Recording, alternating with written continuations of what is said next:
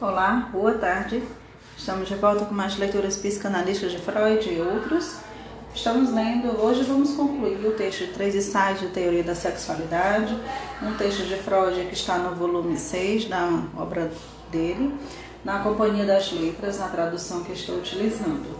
Vamos terminar esse com esse podcast, o último episódio. Eu sou Cláudia Freitas, faço essa leitura com vocês, vocês já me conhecem. A gente continua na página 152. Ele tem o subtópico efeito posterior da escolha objetal infantil. Quem desejar acompanhar comigo, sinta-se à vontade. Lembrando que a gente vai fazendo as pausas de acordo com as referências que Freud vai trazendo nessa literatura. Inicio a leitura mesmo quem conseguir evitar a fixação incestuosa da libido não escapa inteiramente à sua influência.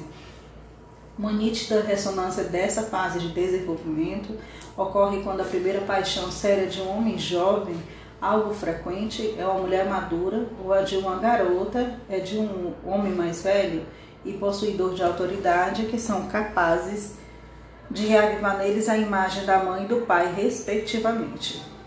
Em geral, a escolha do objeto se faz apoiando-se mais livremente nesses modelos.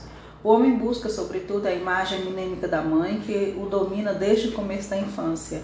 Harmoniza-se plenamente com isso, que a mãe, ainda viva, se opõe a essa nova versão dela e a trate com hostilidade. Sendo tão importantes as relações infantis com os pais na futura escolha do objeto sexual, é fácil compreender que toda perturbação desses laços infantis acarreta graves consequências para a vida sexual após a maturação. Mesmo o ciúme de quem ama sempre traz raiz infantil ou pelo menos reforço infantil. Desavenças entre os pais, seu casamento infeliz determinam séria predisposição ao desenvolvimento sexual perturbado ou adoecimento neurótico dos filhos. A inclinação infantil pelo, pelos pais é provavelmente o mais relevante, mas não o único traço que, revivecido da puberdade, depois aponta o caminho para a escolha do objeto. Outros fatores de mesma procedência permitem ao homem, sempre se apoiando em sua infância, desenvolver mais que uma única série sexual, tomando precondições muito diversas para a escolha do objeto. Nota. Nota acrescentada em 1915 Inúmeras particularidades da vida amorosa, assim como o caráter obsessivo do próprio namoramento, podem ser compreendidos apenas por referência à infância e, com, e como efeitos residuais dela. Voltando ao parágrafo. Subtópico Prevenção da Inversão. Uma tarefa que surge na escolha do objeto é recair precisamente no sexo oposto. Como se sabe se não é feito sem alguma hesitação? Os primeiros impulsos após a puberdade frequentemente se evocam sem que haja dano duradouro. Dissoar chamou a atenção justificadamente para a regularidade que transparece nas amizades entusiasmadas de garotas e rapazes por jovens do mesmo sexo. O grande poder que impede uma inversão duradoura do objeto sexual é certamente a atração que os caracteres sexuais opostos manifestam um pelo outro no contexto da presente discussão, não é possível dizer nada para explicar isso. Nota. Nota acrescentada em 1924. Cabe mencionar aqui um trabalho fantasioso, mas refinado de Firenze, com título em inglês, de 1938, Talassi a Teoria da Genitália, em que a vida sexual dos animais superiores é derivada de sua história evolutiva. Voltando ao parágrafo. Mas esse fator não basta por si só. Para excluir a inversão, a ele devem juntar-se vários outros elementos, sobretudo a inibição impositiva da sociedade, onde a inversão não é considerada crime. Pode-se verificar que ela corresponde inteiramente às inclinações sexuais de não poucos indivíduos. E no tocante ao homem, pode-se supor que a recordação infantil do carinho da mãe e de outras pessoas do sexo feminino, às quais ele foi confiado, contribui fortemente para dirigir sua escolha para a mulher, enquanto a precoce intimidação sexual por parte do pai e a relação competitiva com ele o desvio do seu próprio sexo. Mas os dois fatores também valem para a menina, cuja atividade sexual se encontra sob a tutela especial da mãe. Disso resulta uma atitude hostil com o próprio sexo, que influencia bastante a escolha do objeto na direção tida como normal. A educação dos garotos por indivíduos do sexo masculino, escravos no mundo antigo, parece favorecer a homossexualidade? Na nobreza atual, o emprego de domésticos do sexo masculino e a menor atenção dada pela mãe tornam mais compreensíveis a frequência da inversão. Em alguns histéricos, nota-se que a ausência prematura de um dos genitores por morte, separação ou afastamento, devido ao qual aquele remanescente atrai todo o amor da criança, determina pré-condição para o sexo da pessoa futuramente escolhida como objeto sexual e com isso torna possível a inversão duradoura. Nota: o restante dessa frase e as duas frases seguintes são de 1915. Nas edições de 1905 e 1910 constava o seguinte: enquanto na garota que de toda forma entra no período de repressão na puberdade, impulsos de rivalidade contribuem para afastá-la pelo amor pelo mesmo sexo. Voltando ao parágrafo. Vamos ser agora o resumo das, dessa obra, Três Ensaios da Teoria da Sexualidade. Resumo está na página 156, inicio. É hora de tentar fazer um resumo. Partimos das aberrações do instinto sexual no tocante a seu objeto e sua meta, e nos vimos ante a questão de saber se elas derivam de uma constituição inata ou são adquiridas como resultado das influências da vida. A resposta a essa questão nos veio da compreensão do funcionamento do instinto sexual dos psiconeuróticos.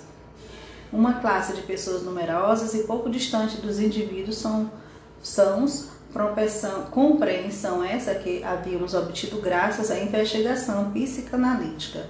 Descobrimos que nessas pessoas pode-se comprovar a existência de inclinações a todas as perversões, como poderes inconscientes que se revelam formadores de sintomas, e podemos afirmar que a neurose é como negativo da perversão.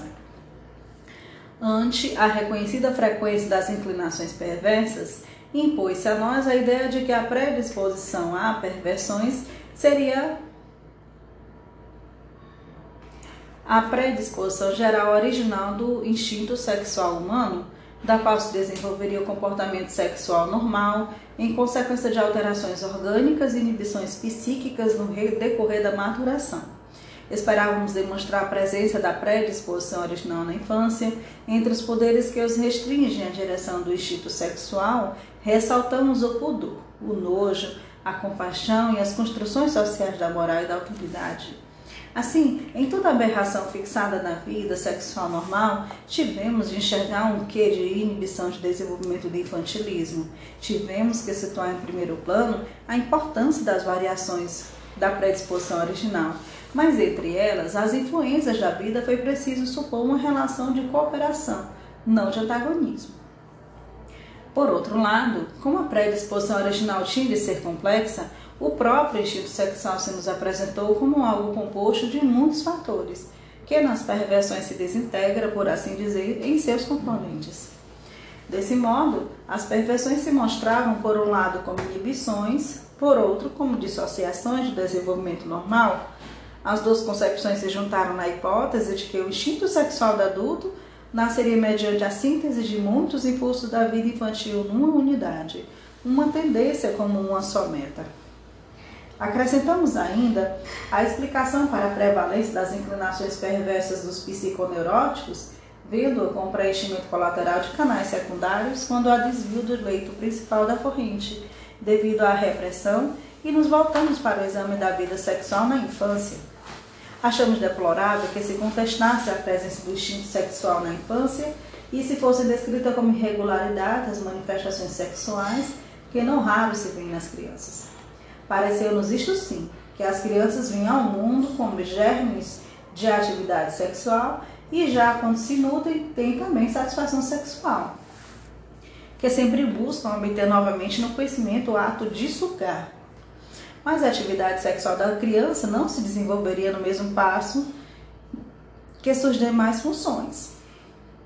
Após um breve período de florescimento entre os 2 e 5 anos de idade, ela entraria no chamado período de latência.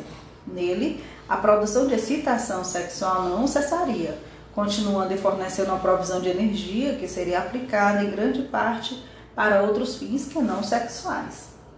Por um lado, no aporte dos componentes sexuais para os sentimentos sociais, por outro, através da repressão e formação reativa na construção das futuras barreiras sexuais. Desse modo, as forças destinadas a manter o instinto sexual em determinados canais seriam construídas na infância à custa de impulsos sexuais perversos em grande parte e com a assistência da educação. Outra parte dos impulsos sexuais infantis escaparia esse emprego e poderia se manifestar como atividade sexual.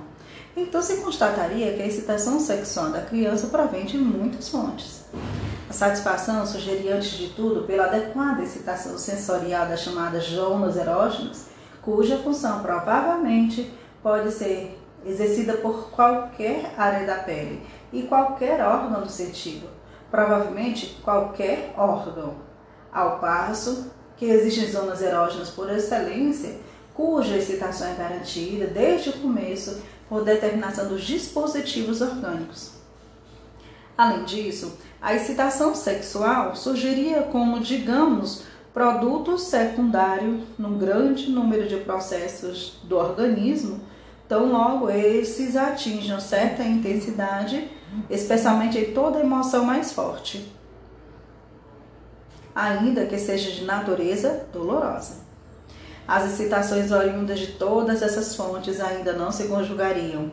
Cada uma perseguiria isoladamente sua meta, que é apenas a obtenção de determinado prazer. Portanto, o instinto sexual na infância não seria centrado e seria primeiramente sem objeto, autoerótico. Nota. Nota acrescentada em 1915 isso vale não apenas para as inclinações perversas que aparecem negativamente na neurose, mas igualmente para as perversões positivas, as perversões propriamente ditas. Essas, portanto, não devem ser referidas simplesmente à fixação das inclinações infantis, mas também à regressão às mesmas devido à obstrução de outros canais da corrente sexual. Por isso, as perversões positivas são também acessíveis à terapia psicanalítica. Nota 2. A especificação do período foi acrescentada em 1915.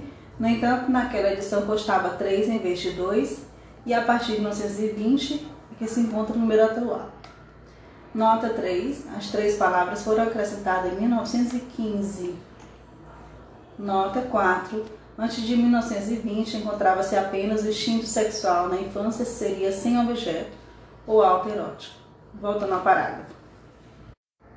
Voltando ao parágrafo, ainda durante a infância, a zona erógena dos genitais começaria a se fazer notar, seja produzindo satisfação em resposta a um adequado estímulo sensorial, como qualquer outra zona erógena, seja porque, de modo não inteiramente compreensível, uma excitação sexual que tem uma relação especial com a zona genital seria gerada simultaneamente com a satisfação vinda de outras fontes.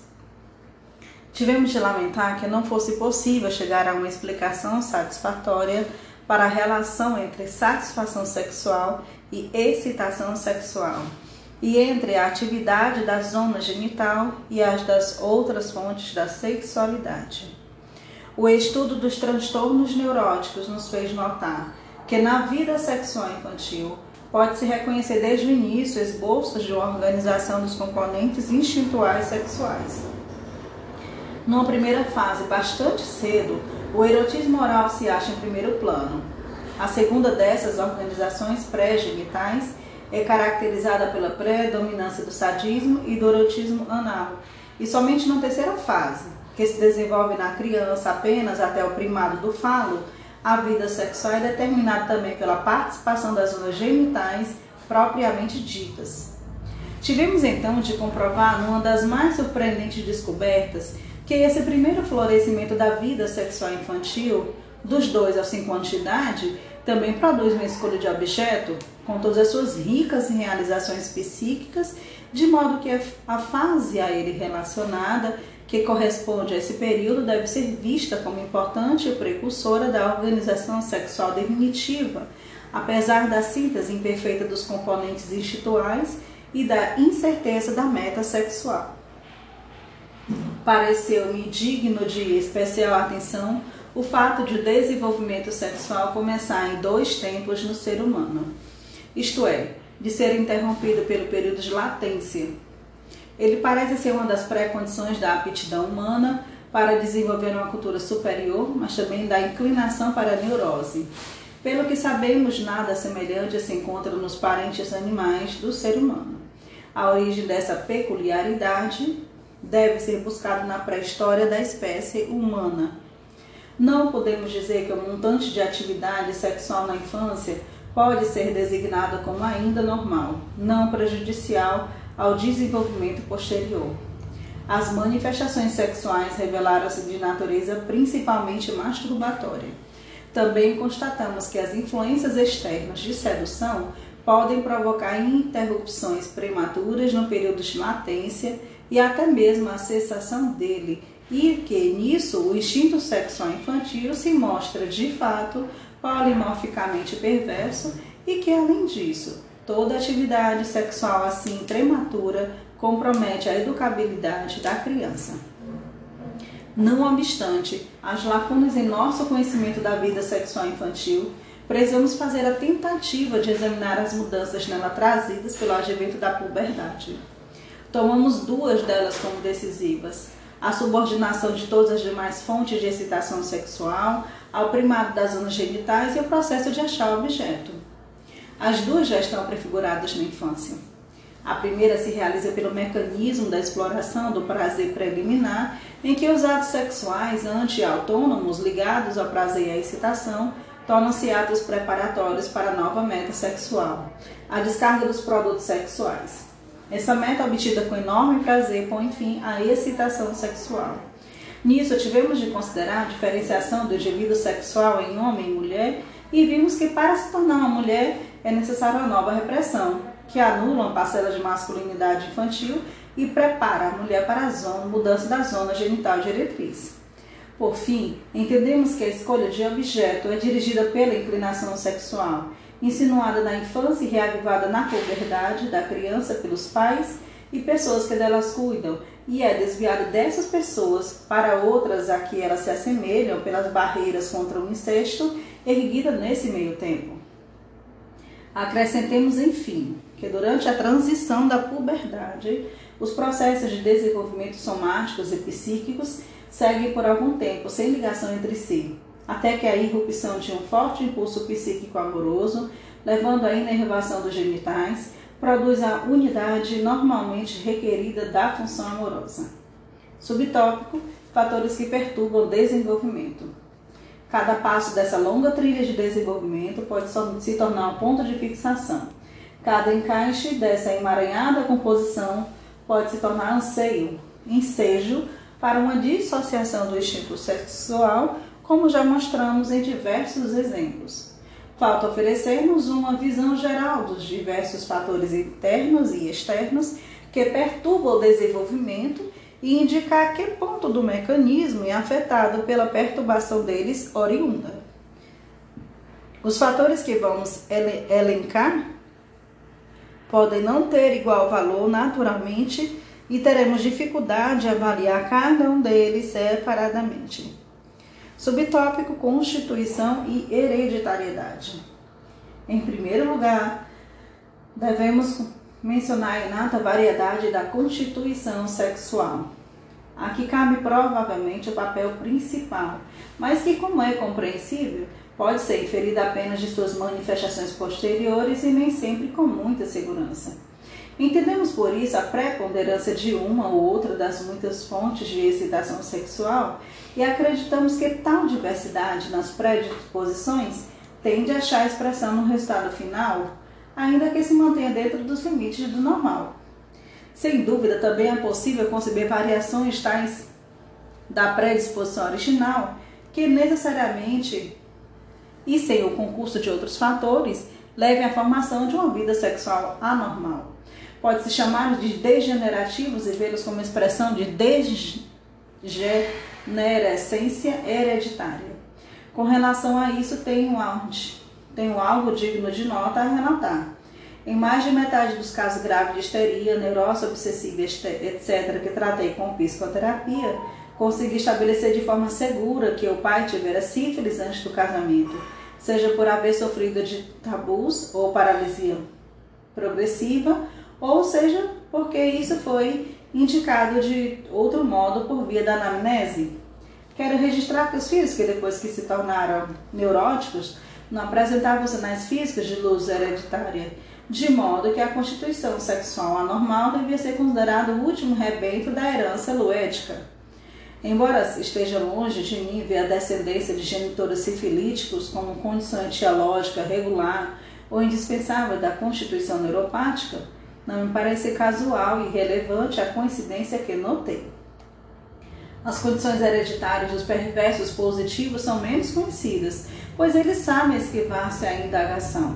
Mas há razões para supor que o que vale para a neurose se aplica também às perversões. Não é raro encontrar perversões e psiconeurose da mesma família distribuídas entre os sexos de forma tal que os membros masculinos ou um deles são perversos positivos, mas os membros femininos, de acordo com a tendência de seu sexo à repressão, são perversos negativos, histéricos, uma boa prova dos laços essenciais que descobrimos entre os dois distúrbios. Subtópico elaboração ulterior mas não é possível defender o ponto de vista de que a configuração da vida sexual estaria decidida inequivocavelmente com a presença inicial dos diversos componentes na constituição sexual. O processo de determinação continua, na verdade, e outras possibilidades se apresentam conforme os destinos que experimentam os afluxos de sexualidade oriundos das várias fontes. Claramente, essa elaboração anterior é que traz a decisão final, enquanto constituições idênticas na descrição podem levar a três desfechos diferentes. Primeiro, quando todas as predisposições se mantêm na proporção relativa que supomos anormal e se fortalecem no amadurecimento, o resultado final pode ser apenas uma vida sexual perversa. A análise dessas predisposições constitucionais anormais ainda foi empreendida sistematicamente mas sabemos de casos que podem ser facilmente explicados mediante essa hipótese. Em toda uma série de perversões de ficção, fixação, por exemplo, os estudiosos acham que elas têm como pressuposto necessário uma fraqueza inata do instinto sexual. Nessa forma, a tese me parece insustentável.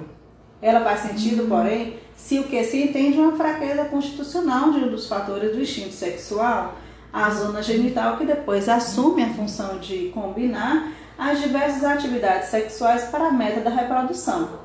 Essa síntese requerida na puberdade inevitavelmente fracassa, e o mais forte dos demais componentes da sexualidade impõe suas atividades com perversão. Ponto 2. Repressão. Outro desfecho se dá quando, no curso do desenvolvimento, alguns dos componentes excessivamente fortes experimentem no pro, o processo da repressão, que deve-se ter em conta não equivale a uma anulação. Nisso, as excitações correspondentes são geradas como antes, mas por obstrução psíquica são impedidas de alcançar sua meta e empurradas para muitas outras vias até se expressarem como sintomas. O resultado pode ser uma vida sexual aproximadamente normal, em geral restrita, mas com o completo complemento de uma doença psiconeurótica. Foram justamente esses casos que a investigação psicanalítica dos neuróticos nos permitiu conhecer bem. A vida sexual destas pessoas começa como uma dos perversos. Toda uma parcela de sua infância é preenchida de atividade sexual perversa que eventualmente se prolonga até a maturidade. Então ocorre por causas internas, geralmente ainda antes da puberdade, mas aqui e ali até muito depois, uma reviravolta devido à repressão. E a partir daí, sem que os velhos impulsos se extingam, a neurose toma o lugar da perversão. Somos lembrados do provérbio de Rameira, quando jovem, beata quando velha. Mas nesse caso, a juventude foi muito breve. Tal substituição da perversão pela neurose da vida da mesma pessoa, assim como a já mencionada distribuição da perversão e neurose entre as pessoas diferentes da mesma família, deve ser ligada à noção de que a neurose é o negativo da perversão. Nota: nota acrescentada em 1915 frequentemente se vê na época da puberdade estará-se inicialmente a corrente sexual normal, que devido à sua fraqueza interna, porém sucumbe antes dos primeiros obstáculos externos e é substituída pela regressão à fixação externa. Voltando ao parágrafo. Tópico 3: Sublimação. O terceiro desenlace, numa predisposição constitucional anormal, é possibilitado pelo processo da sublimação, em que se permite a excitações muito fortes, oriundas de diferentes fontes da sexualidade, terem saída e utilização em outros âmbitos, de modo que um aumento considerável da capacidade de realização psíquica resulta numa predisposição rigorosa em si. Aqui se acha uma das fontes da atividade artística e conforme tal sublimação for completa ou incompleta, a análise de caráter de pessoas muito dotadas, em especial as de aptidão artística, mostrará uma variada mescla de capacidade de realização, perversão e neurose. Uma subvariedade da sublimação é provavelmente a repressão, por formação reativa, que, como vimos, começa já no período de latência da criança e prossegue em casos favoráveis por toda a vida. O que chamamos de caráter de indivíduo é em boa parte construído como material de excitações sexuais e se compõe de instintos fixados desde a infância, de construções adquiridas através da sublimação e daquelas destinadas a refrear eficazmente impulsos perversos reconhecidos como inapropriáveis. Assim, a predisposição sexual, geralmente perversa da infância, pode ser considerada a fonte de uma série de nossas virtudes, na medida que, por formação reativa, estimula a criação delas. Nota 1. Nota acrescentada em 1920. Em alguns traços de caráter se reconheceu inclusive um nexo com determinados componentes erógenos. Assim, Obstinação, parcimônia e gosto pela origem, pela ordem derivam do emprego do erotismo anal. A ambição é determinada por uma forte predisposição ao erotismo uretral, caráter e erotismo anal de 1908. Nota 2. Emily Zola, um conhecedor da alma humana, retrata a alegria de viver em 1884, uma garota que, com alegre abnegação e sem esperar recompensa, sacrifica às pessoas que ama tudo o que possui, eu poderia reivindicar seu patrimônio e suas expectativas. A infância dessa garota foi dominada por uma necessidade de afeto insaciável que se transforma em crueldade numa ocasião em que ela é preterida em favor de outra. Voltando ao parágrafo, vivências acidentais é o subtópico. Todas as demais influências carecem de importância quando comparadas aos de desprendimentos sexuais, às ondas de repressão e às sublimações, sendo que as condições internas dos dois últimos processos são inteiramente desconhecidas, que inclui as repressões e sublimações na predisposição constitucional, vendo-as como manifestações vitais desta, tem o direito de afirmar que a configuração final da vida sexual é, antes de tudo, resultado da constituição inata. Mas nenhum indivíduo sensato pode contestar que essa combinação de fatores há também lugar para os influxos modificadores do que é vivido acidentalmente na infância e depois. Não é fácil estimar a eficácia relativa dos fatores constitucionais e acidentais. Na teoria, há sempre a inclinação a superestimar os primeiros, a prática terapêutica enfatiza a importância dos últimos. De maneira nenhuma se deve esquecer que a relação entre os dois é de cooperação, não de exclusão. O fator constitucional tem de esperar por vivências que eu faço entrar em vigor. O acidental precisa apoiar-se na Constituição para chegar a ter efeito. Podemos imaginar, para a maioria dos casos, uma série complementar, em que as intensidades decrescentes de um fator são compensadas pelas intensidades crescentes de outro, mas não temos motivo para negar a existência de casos extremos nas duas pontas da série. Nota: no original, sexual ambiguum, em que o substantivo embidden corresponde ao verbo embidden, desprender, desligar, liberar. As versões consultadas apresentam omissão na versão espanhola ou desenfrenos sexuais, carícias sexo sensuais, liberação sexual, com nota explicativa. Segundo a nota do tradutor francês Philippe Coppel, a expressão parece aludir ao fator da liberação da excitação sexual a partir de diferentes fontes.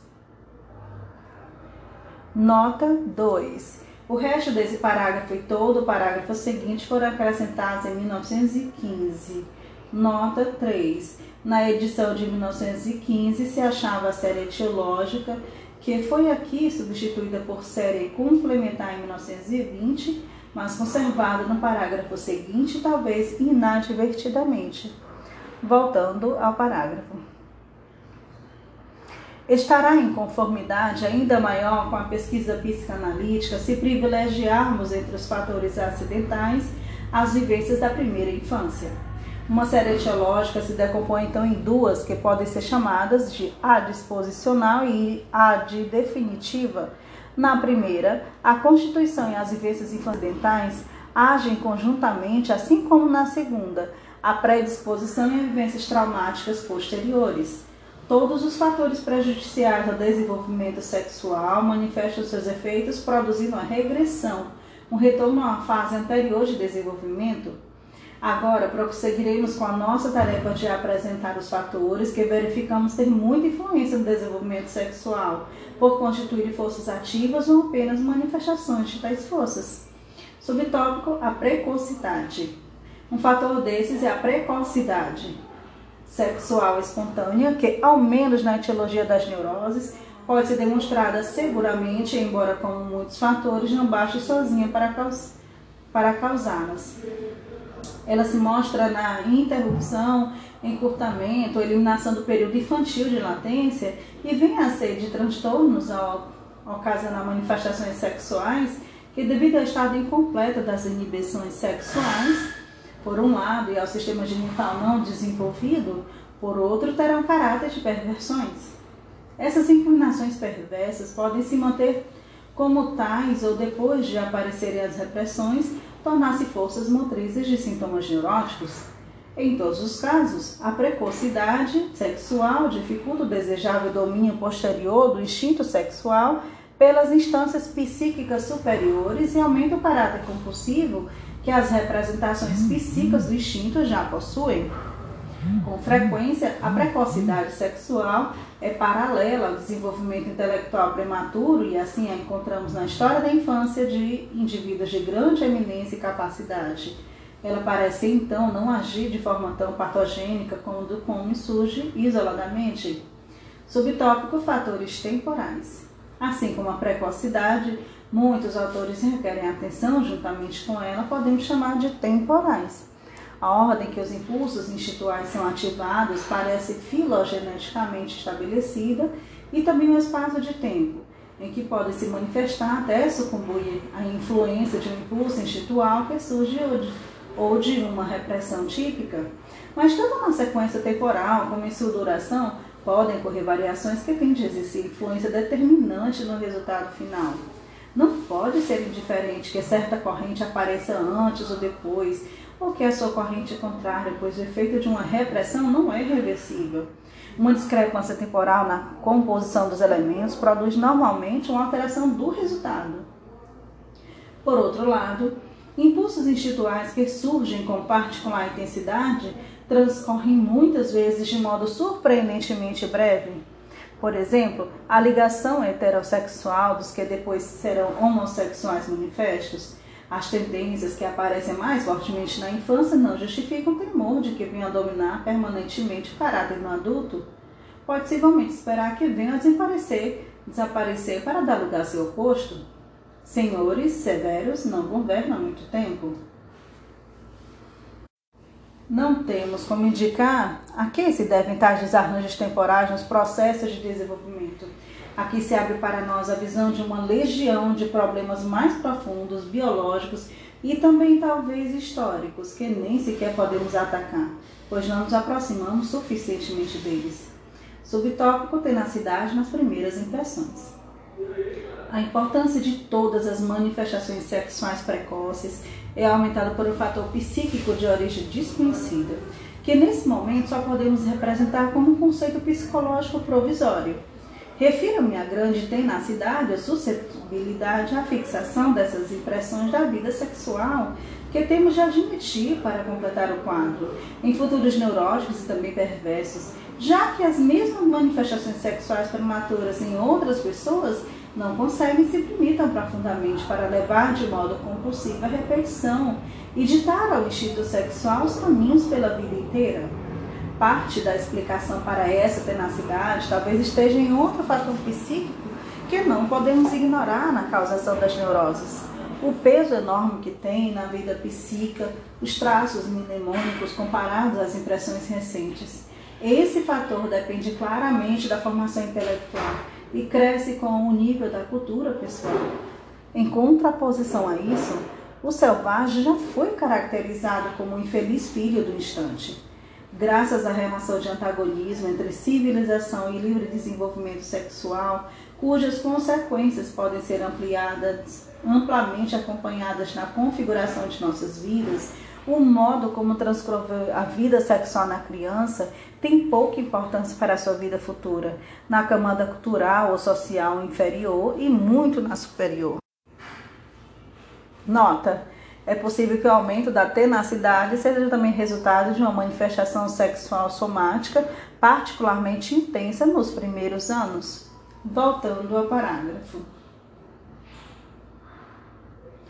Subtópico: fixação.